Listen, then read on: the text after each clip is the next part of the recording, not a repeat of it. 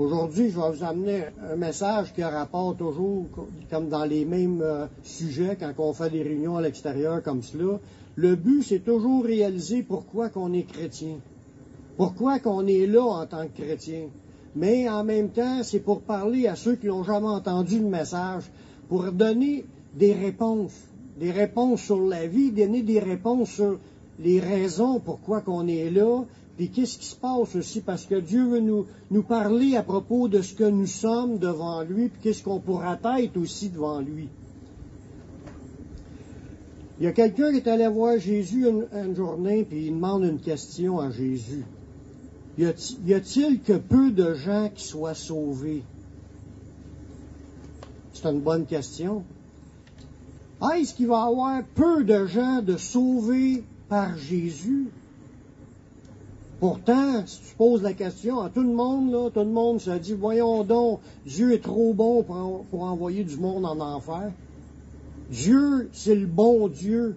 Dieu, il veut sauver tout le monde. Oui, c'est vrai que Dieu veut sauver tout le monde. Mais Dieu ne peut pas sauver tout le monde. Ça, c'est une autre affaire. Parce que notre volonté, elle s'interpose souvent à la sienne. Il fait un appel, il appelle les gens pour être sauvés, mais les gens ne sont pas toujours là pour répondre à l'appel de Dieu. C'est ça le problème. Parce que Dieu nous a créés libres. Il nous a créés libres, il nous a donné, en étant libres, le libre arbitre de décider ce qu'on veut, oui ou non. Ceux qui sont à Jésus ont répondu oui à quelque part, lorsqu'ils ont entendu l'appel. Puis tous ceux qui ont, qui ont, soit qui ont dit, moi, j'ai plus besoin de lui, puis qui ont décidé de croire en d'autres choses pour être sauvés, ou qui ont carrément, ils ont ignoré Dieu toute leur vie, ou ignoré l'œuvre de Jésus toute leur vie, c'est sûr qu'il va y avoir des gens qui ne pourront pas rentrer. Quand la personne a posé cette question-là à Jésus, y a-t-il que peu de gens qui soient sauvés? Jésus, dans Luc chapitre 13, verset 23, je vais vous le lire le passage. Il dit, quelqu'un lui dit, Seigneur, y a-t-il que peu de gens qui soient sauvés? Il leur répondit, parce que Jésus répond quand il pose une question. Là, Jésus répond par une parole d'encouragement. Il dit, efforcez-vous d'entrer par la porte étroite. Car je vous le dis, beaucoup chercheront à entrer et ne le pourront pas. Jésus, il ne dit pas que Dieu veut pas ou Dieu veut. Il y a peu, peu de gens qui vont être sauvés, puis Jésus rejette la réponse sur les gens. Efforcez-vous d'entrer par la porte étroite. Faites un effort pour entrer dans le chemin pour être sauvé. C'est ça qu'il est en train de dire. Il dit pas je veux pas ou je veux. Il dit forcez-vous d'entrer. Faites un effort. Lorsqu'on parle de gens sauvés, parce qu'on dit euh, il y en a peu qui vont être sauvés, en réalité, on va être sauvés de quoi? Parce qu'il y a beaucoup de gens qui ne savent même pas qu'est-ce qui se passe spirituellement. On vit notre vie physique, là. On se lève le matin, on mange, on dort, on, doit travailler, puis on a notre famille, puis on aime notre famille, puis on vit notre vie normale. Tout le monde vit leur vie normale humaine, mais sans connaître notre position spirituelle devant Dieu. On peut faire des gros sourires à tout le monde, être une personne aimante pour tout le monde, puis devant Dieu, on a quand même besoin d'être sauvé. Mais sauvé de quoi? Mais la Bible parle de la vie après la mort. Elle parle d'une vie éternelle. Dieu a annoncé qu'il y aura une vie sans fin après notre passage terrestre. En fin de compte, notre vraie vie, c'est pas ici, c'est après. La vie permanente, la vie éternelle, la vie sans fin, une histoire sans fin, ce qu'on va pouvoir continuer à vivre, puis continuer à faire des affaires, puis être content de rencontrer le monde. Il y a une vie sans fin après cette vie. On a, c'est appelé dans la Bible le ciel, le paradis, le royaume de Dieu. Il y a toutes sortes de mots pour désigner cet endroit-là. Un nouveau ciel, une nouvelle terre. Euh, il y a plein de mots pour désigner cette vie sans fin. C'est à propos de cela qu'on a besoin d'être sauvé. À propos de cette histoire-là, dans Apocalypse, au chapitre 21, ça nous parle de cette nouvelle vie-là dans certains passages, comme moi, je vais vous en lire un. L'apôtre Jean, qui a eu les révélations de l'Apocalypse, il a vu la vision de la ville sainte puis de la vie après la mort. Il dit alors, je vis un nouveau ciel et une nouvelle terre. Le premier ciel et la première terre avaient disparu, puis il, n'y avait plus de mer dans la nouvelle. Et je vis la ville sainte, la nouvelle Jérusalem qui descendait du ciel, parce que là, on parle d'une ville qui, vient pas d'ici. On parle d'une ville qui vient du royaume de Dieu, du ciel, qui va être sur cette nouvelle terre. Elle va descendre sur la nouvelle terre que Dieu va créer. Et je vis la ville sainte, la nouvelle Jérusalem, qui descendait du ciel, envoyée par Dieu, prête comme une épouse s'est fait belle pour aller à la rencontre de son mari.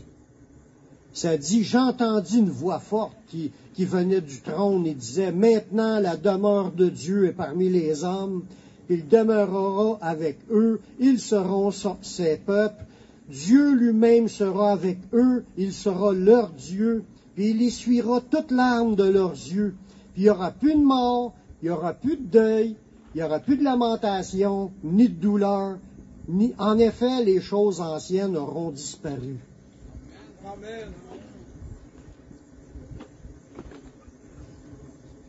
On voit là-dedans ce que ça nous donne comme image de ce qui va arriver après cette vie ici.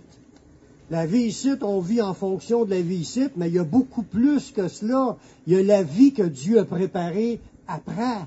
Puis dans cette ville-là, j'ai pas décrit la ville, mais ça dit que les murs, c'est comme du cristal transparent, les rues sont pavées d'or, les portes, c'est comme des perles.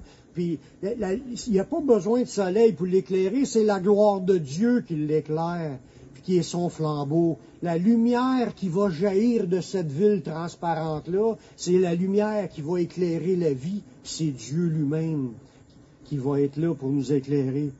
Ça, ça nous parle d'une vie fantastique. Parce que ça nous dit, dans rendu là, il n'y aura plus de mort, plus de deuil, plus de lamentation, plus de douleur. Les choses anciennes auront disparu. C'est une vie de joie, de bonheur, de paix, d'amour, de un super trip toute notre éternité. Ça va être extraordinaire. Y a-t-il quelqu'un qui pourra dire, moi, j'en veux pas de ce vie-là? Quelqu'un qui veut pas ça, c'est parce qu'il sait pas c'est quoi. Il est ignorant de ce que Dieu veut faire.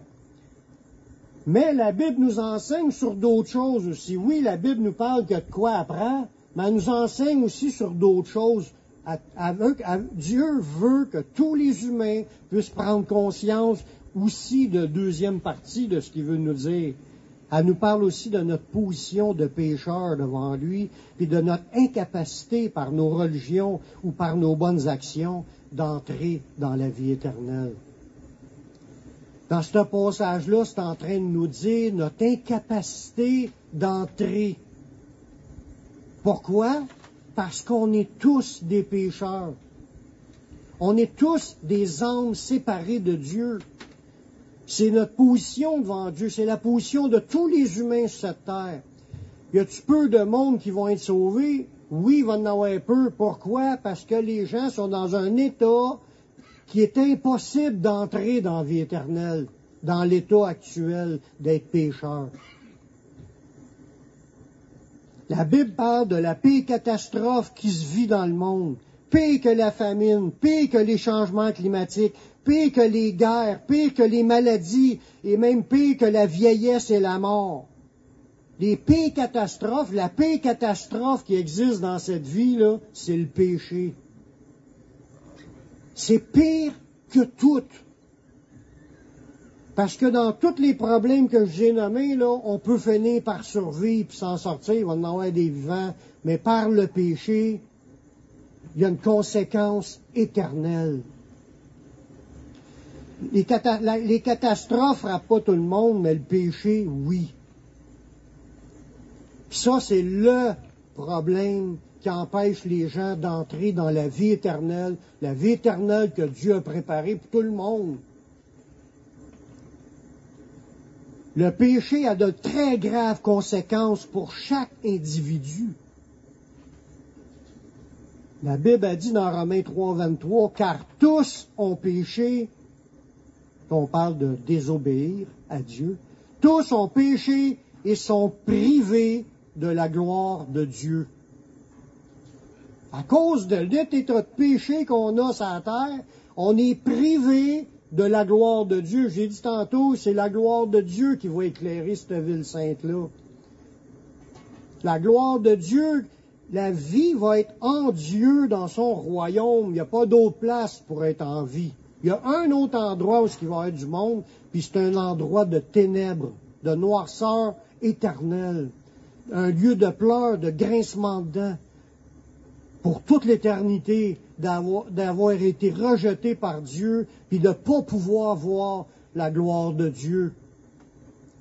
Ça, c'est à cause du péché. Le problème, là, numéro un, c'est pas, comme je vous disais, les catastrophes que ça Le problème numéro un, c'est le péché. Le salaire pour nos désobéissances à Dieu, c'est la mort éternelle. Parce que le péché, là, on parle pas de mort physique. C'est rare que quelqu'un meure à cause qu'il a, il a péché, meurt physiquement à cause qu'il a péché, c'est rare. Ça, faut que tu sois vraiment frappé par Dieu spécialement.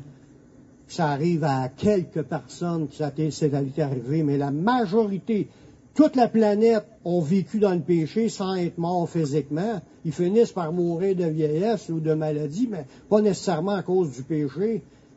Mais le, péché nous assure une mort quand même, mais une mort éternelle. On parle de la séparation d'avec Dieu pour toute l'éternité. C'est le péché qui empêche le monde d'entrer dans la présence de Dieu. C'est le péché, l'état de péché de chaque, chaque individu. C'est pas, pas des farces. Tous ont péché et sont privés de la gloire de Dieu les gens seront rejetés de la présence de Dieu à cause de leur péché. Dans Jean 8, 21, Jésus le dit à des gens qui étaient des Juifs, qui croyaient en Dieu. Jésus leur dit encore, je m'en vais, vous me chercherez et vous mourrez dans votre péché, et vous ne pouvez pas venir où je vais. Le problème, c'est le péché. C'est ça qui empêche les gens d'entrer où ce que Jésus est présentement, puis où ce qu'il va être pour l'éternité. Là, les Juifs, ils se disent, se tuera-t-il lui-même parce qu'il dit, vous ne pouvez venir où ce que je vais? Il leur dit, vous, vous êtes d'en bas, il dit, moi, je suis d'en haut. Vous êtes de ce monde, moi, je suis pas de ce monde. C'est pourquoi je vous ai dit que vous mourrez dans vos péchés. Car si vous ne croyez pas ce que je suis, car si vous ne croyez pas ce que je suis, vous mourrez dans vos péchés. C'est ça le problème. Les gens ont des péchés, mais ils ne savent pas comment s'en défaire, comment euh, effacer cette dette de péché-là. Là, Jésus lui donne la réponse dans cette phrase-là. Il dit, c'est pourquoi je dit, vous mourrez dans vos péchés. Car si vous ne croyez pas ce que je suis, vous mourrez dans vos péchés. Le problème, c'est qu'ils ne croient pas en Jésus. Ils n'ont pas mis leur foi en Jésus pour être pardonnés de leurs péchés. Il y a 8 milliards de personnes sur Terre, puis il y aura peu de gens qui seront sauvés. On dit 8 milliards actuellement, mais s'il fallait compter la quantité de monde qui est venu au monde depuis Adam et Ève, là, il y en a minimum le double. 16 milliards de personnes, peut-être, d'individus qui vont avoir vécu sur la terre, puis il ne peu qui vont être sauvés. Peu qui ont compris comment être sauvés, qui ont compris qu'il y avait besoin d'un sauveur. C'est là le problème. Que dois-je faire pour obtenir ma place dans la vie éternelle? Comme la chanson qu'on a déjà entendue quand on était jeune, il dit tout le monde veut aller au ciel, mais personne ne veut mourir. Ça, c'est une version faite par quelqu'un qui savait pas trop ce qu'il en est sur comment rentrer. T'as pas besoin de mourir pour entrer au ciel. Physiquement, oui, mais Dieu te demande de vivre plutôt pour lui. L'entrée au ciel, là, c'est pas sans effort. On a un problème à régler, c'est le péché. Mais comment régler ce problème-là? C'est Jésus? Parce que c'est lui qui est mort sur la croix pardonner nos péchés. Mais pour rentrer au ciel, si tu le réalises qu'il est mort pour pardonner tes péchés, tu rentres pas au ciel facilement. Même si on dit que le salut est gratuit. Tu rentres pas au ciel sans effort. Tu y rentres pas non plus par négligence. On doit prendre des décisions. On doit croire, mais on doit prendre des décisions. C'est comme le mariage. Le monde, il y en a qui se pensent mariés, puis ils n'ont jamais pris la décision de se marier. Puis ils n'ont pas signé papier, puis ils ne sont pas mariés, puis ils se pensent mariés, mais devant Dieu, ils ne sont pas mariés. Pour te marier, il faut que tu prennes la décision, on veut se marier, puis là tu m'en places qu'est-ce que ça prend pour être reconnu marié par le, système et par Dieu. Si tu veux te marier devant Dieu, tu crois qu'il faut que tu dises oui, que c'est un engagement, le mariage. Mais avec Dieu, c'est la même affaire. Tu peux pas rentrer sans effort, puis tu peux pas rentrer par négligence, tu dois prendre des décisions, puis tu y rentres pas non plus par hasard. Fallait que tu saves c'est à quoi le chemin. Fallait que tu saves que c'est Jésus, puis c'est pas par hasard. Ah, oh, qu'est-ce que je fais ici au ciel, moi, là? Non. Il n'y a pas personne qui va rentrer par hasard. C'est parce qu'ils ont pris des décisions, puis ont cru au Messie, puis ils se sont engagés face au Messie, à suivre le Messie, à être son disciple. Tu n'y rentres pas non plus par erreur. Oh, qu'est-ce que je fais ici? Je voulais pas rentrer, puis je me retrouve au ciel. Ça marche pas de même. Faut que tu crois, puis il faut que tu t'engages, tu prends des décisions, puis tu suis. Tu marches dans l'obéissance. Tu changes de vie. La Bible appelle ça se repentir. Tu, te fais, tu, refais un volte-face à 180 avant, tu voulais rien savoir de Dieu, puis tu voulais marcher dans tes idées, puis à un moment donné, tu dis là, ça fait, je me repens, puis là, je veux plus marcher dans mes idées, je veux marcher dans ce que Dieu m'enseigne, dans sa parole. Tiens, amène à cela. C'est ça le chemin. Tu rentres pas par erreur. Tu vas, rentrer parce que tu reconnais, puis tu t'engages. On n'entre pas non plus par notre religion, par nos bonnes œuvres. Parce que même ça, ça ne nous rouvre pas la porte. On rentre pas par nos religions et par nos bonnes œuvres. C'est Jésus qui est mort pour pardonner nos péchés. Jésus a dit, si ne, vous allez mourir dans vos péchés, et parce qu'ils ne croient pas en lui, ils ne peuvent pas rentrer où ce que Jésus est. Nous pouvons y entrer par la foi, par la foi seule en son Fils Jésus-Christ. C'est sûr que si tu décides de mettre ta foi en Jésus pour être sauvé, tu vas t'engager. Tu vas prendre une décision. Tu, le reconnais, qui est mort pardonner tes péchés. Si tu as vraiment la foi, tu vas y croire tellement que tu vas dire oui, que tu y crois devant tout le monde, puis tu ne seras pas gêné de le dire. Parce que Jésus l'a dit, si tu confesses de ta bouche le Seigneur Jésus, puis si tu crois dans ton cœur, tu seras sauvé. Il y a un autre verset, dit, celui qui me confessera devant les hommes, je le confesserai devant mon Père. Fait que, au moins, tu vas le confesser que tu y crois, tu vas le dire à tout le monde que tu crois, puis en plus, tu vas t'engager à le suivre. Les gens sauvés, ce sont des gens qui se préparent à entrer dans la vie éternelle. C'est des gens qui ont tellement la foi que tu sais c'est quoi. C'est suivre Jésus, puis tu te prépares. Tu écoutes ce que Jésus dit, puis tu veux le mettre en pratique. Tu te prépares. On est en train de se préparer à rentrer dans la vie éternelle. On n'est pas encore rentré officiellement. On le sait qu'on a la promesse, mais on est en cheminement jusqu'à notre mort. Puis il faut rester dans ce, dans cheminement-là jusqu'à notre mort, parce qu'il faut, faut persévérer jusqu'à la fin. Jésus nous a avertis de faire des efforts pour entrer dans la vie éternelle. Comme je disais tantôt, c'est pas par négligence non plus. C'est pas par paresse que tu vas rentrer. C'est pas parce que par erreur. C'est pas, c'est vraiment, tu vas faire un effort. Ça coûte quelque chose de devenir chrétien. Jésus dit, quiconque veut venir après moi, qu'il renonce à lui-même, qu'il prenne sa croix et qu'il me suive. Celui qui voudra conserver sa vie la perdra, mais celui qui la perdra à cause de moi la retrouvera. Amen. On a, ça coûte quelque chose d'être chrétien. Jésus nous a avertis de faire des efforts pour entrer. Il va arriver un moment précis où il va être trop tard pour l'accepter.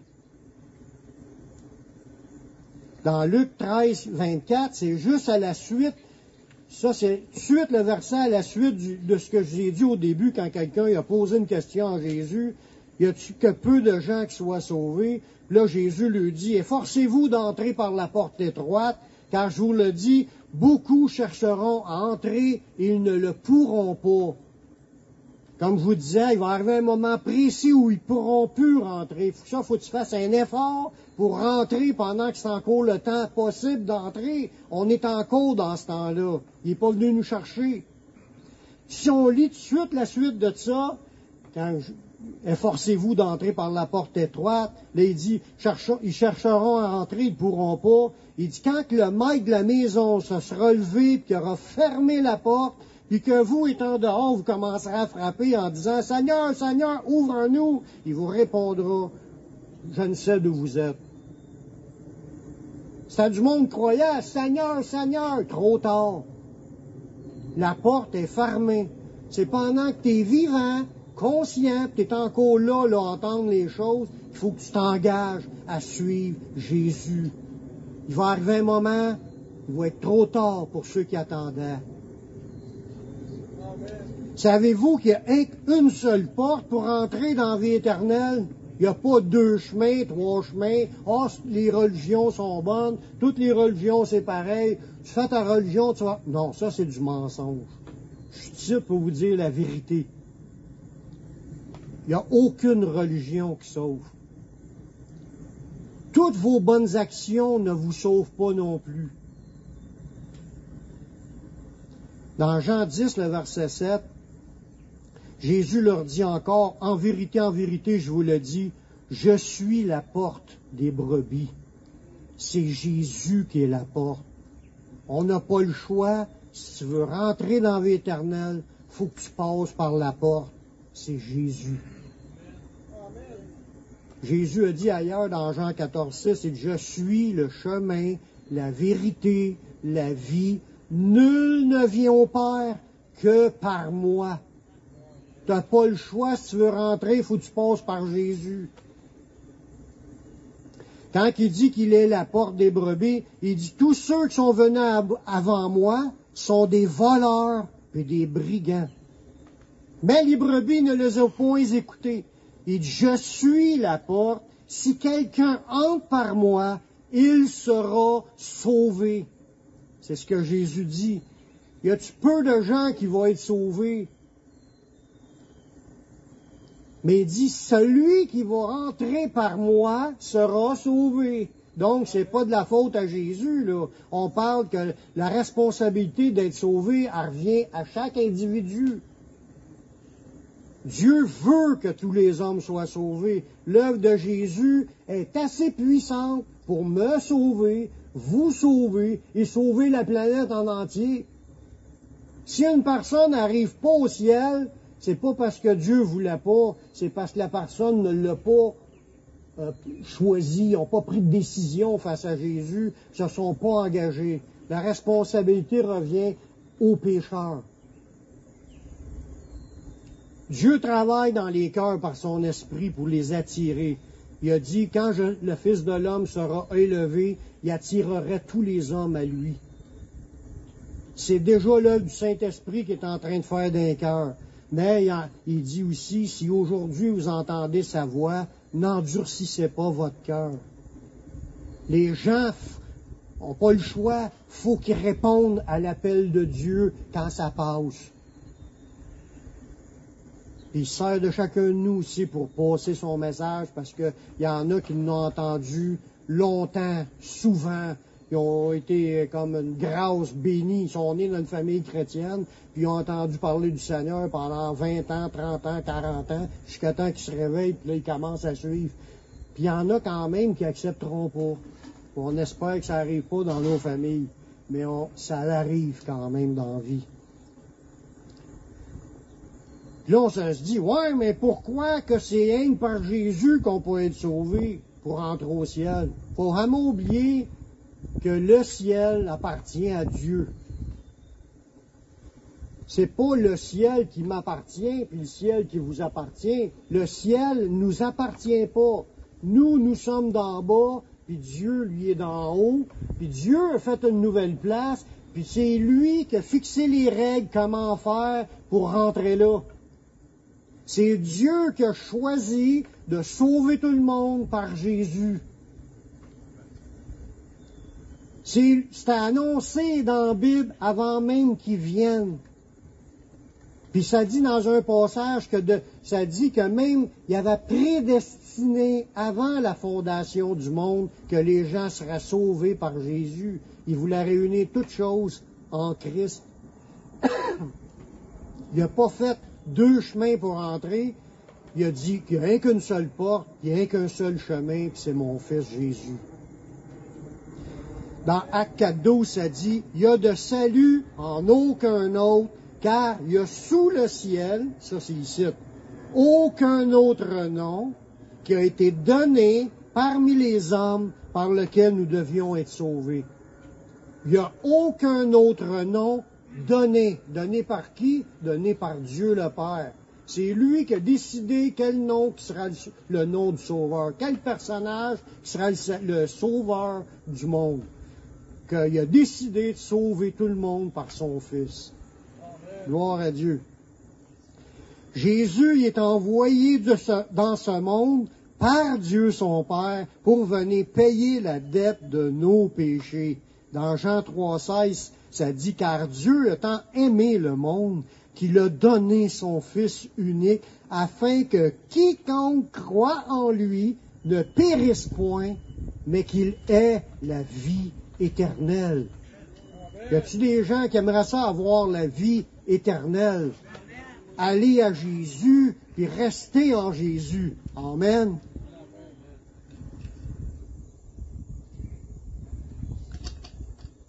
Après sa résurrection, la Bible nous dit, ben, Jésus, il est mort pour nos péchés, mais il est ressuscité le troisième jour il a apparu à ses disciples, il a donné une preuve qu'il en avait une vie éternelle. Il s'est montré même à 500 personnes à la fois pour montrer qu'il était ressuscité. Là, ça nous dit qu'il a reçu du Père le pouvoir sur la vie éternelle. Il y a le pouvoir de la vie éternelle, puis il y a le pouvoir de la mort éternelle, de chaque individu qui a vécu sur terre. Puis il laisse rentrer seulement ceux qui ont été à lui pour être sauvés. C'est lui qui a le pouvoir de donner la vie éternelle ou de, donner la mort éternelle. C'est lui qui en a fixé les, critères pour être sauvé. C'est Dieu. Puis le, Dieu a donné ce pouvoir-là à Jésus. C'est Jésus qui va trier ceux qui vont avoir le droit de rentrer, puis il va faire rentrer seulement ceux qui passent par lui. C'est ce que ça nous dit dans Jean 17, versets 1 et 2. Il dit, après avoir ainsi parlé, Jésus leva les yeux au ciel, puis il dit, Père, l'heure est venue, glorifie ton Fils, afin que ton Fils te glorifie, selon que tu lui as donné pouvoir sur toute chair. Jésus a pouvoir, Jésus a le pouvoir de vie ou de mort sur toute chair, afin qu'il accorde la vie éternelle à tous ceux que tu lui as donnés. Ça veut dire que ça n'arrive pas là comme c'est un poil sa soupe sans savoir pourquoi tu es là, puis tu rentré par erreur. Là. Tu vas être sauvé si tu as cru, tu t'es engagé, puis tu as suivi sincèrement là, pendant ta vie en t'accrochant. C'est ça la marche par la foi. C'est pas juste une foi de savoir qu'il est mort. C'est une foi qui fait que tu t'engages puis que tu marches avec Jésus. C'est ça qui sauve. La foi avec des œuvres. Parce que la foi sans les œuvres est morte. Ça sert à rien. Ça sauve pas. Tu t'engages puis tu, tu tiens avec ceux qui marchent avec le Seigneur puis on s'en va ensemble. On s'en va ensemble dans la vie éternelle. Avec le Saint-Esprit, bien sûr. Il dit, ça c'est ça que je voulais peser, que c'est lui qui a le pouvoir de vie et de, mort sur les gens, puis il va sauver seulement ceux qui ont été à lui. Il dit, selon tu lui as donné le pouvoir sur toute chair, afin que Jésus accorde la vie éternelle à tous ceux que tu lui as donnés. Qui sont les personnes qui, ont été données à Jésus? C'est du monde qui ont compris, puis qui ont, qui ont reçu Jésus dans leur vie. C'est ceux-là qui appartiennent à Dieu. C'est ceux-là que Jésus va ressusciter. À un moment donné, Jésus, quand il expliquait ces choses-là, puis il parlait du royaume, il a donné un enseignement sur quelqu'un qui pensait faire partie des noces du roi sans avoir revêtu un habit de noces. Faut pas penser que si on n'a pas d'habit de noces, qu'on va pouvoir entrer. Cet habit de noces-là, en réalité, c'est Dieu qui nous la donne. Parce que le salut, c'est donné par, Dieu c'est un cadeau que Dieu nous donne d'être sauvés. Mais il y en a un qui, qui est rentré dans les noces, puis il n'y avait pas d'habit de noces, puis il pensait pouvoir rentrer là sans habit de noces. Dans Matthieu 22, verset 12, il dit, Mon ami, comment es-tu entré sans voir un habit de noces? Cet homme eut la bouche fermée. Alors le roi dit au serviteur, liez-lui liez -lui les pieds et les mains, jetez-le dans les ténèbres du dehors, où il y a des pleurs ou des grincements dedans. Car il y a beaucoup d'appelés, mais peu d'élus. Ceux qui rentreront pas, c'est des gens qui n'ont pas été revêtus de l'habit de noces. Tu n'as pas le choix, si tu veux être sauvé, d'aller à Jésus pour être pardonné, puis recevoir de Dieu cet habit de noces-là. Cet habit de noces-là, ça représente l'Esprit Saint que Dieu nous donne. Puis quand tu t'en es revêtu de l'Esprit Saint, tu marches avec le Seigneur pendant ta vie, tant que tu es dans cette position-là, tu es revêtu, tu vas rentrer. On n'a pas le choix. C'est le même chemin pour tout le monde. Pour ceux qui rejettent ce message-là, mais il n'y a aucune autre alternative. les gens peuvent se faire des rêves, là. Oh, ben, moi, jouer ça de même. Ben oui, tu peux voir ça de même, mais t'as tort. C'est pas nous qui décidons des, euh, des, règles à suivre. C'est Dieu qui a donné ces règles à lui parce que son ciel, la vie éternelle, lui appartient. C'est lui qui en a fixé le chemin, puis le mode de vie qui va avec. Fait qu'on n'a pas le choix. Pour suivre Jésus, tu t'engages, puis tu deviens son disciple. Il n'y a pas d'autre alternative. Si tu espères en d'autres choses, c'est comme un aveugle qui conduit les aveugles, ils vont tomber dans la fosse. Nous devons passer par Jésus pour être pardonnés. Dans Luc 24, le verset 46, il leur dit, il est écrit que le Christ souffrirait, qu'il ressusciterait des morts le troisième jour, et que la repentance puis le pardon des péchés sera prêché en son nom à toutes les nations. C'est ce que je suis en train de faire. C'est ce que plein d'églises font. Prêcher la repentance envers Dieu, puis le pardon des péchés. Si une église prêche plus ça, là, elle a perdu de vue son rôle. Elle a perdu de vue sa mission. La mission, c'est de parler de, la gravité du péché, puis de parler de se repentir. Ça dit, Jésus a dit, ça sera, ça sera prêché parmi toutes les nations à partir du moment que Jésus est mort.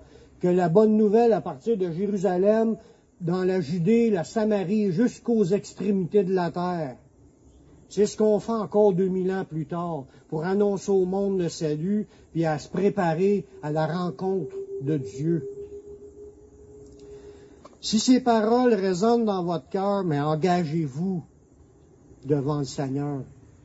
C'est pas devant moi, oui, tu peux me le dire, ça va me faire plaisir de le savoir, mais il faut que tu le dises en premier au Seigneur, que tu t'engages à vouloir suivre Jésus. Tu veux être sauvé, crois que son sacrifice, il est là pour te pardonner tes péchés, puis que tu puisses être sauvé, parfaitement sauvé. C'est pas toi qui te sauves, c'est Dieu qui va te sauver. Il va te donner son Saint-Esprit, puis il y a une nouvelle vie qui va commencer.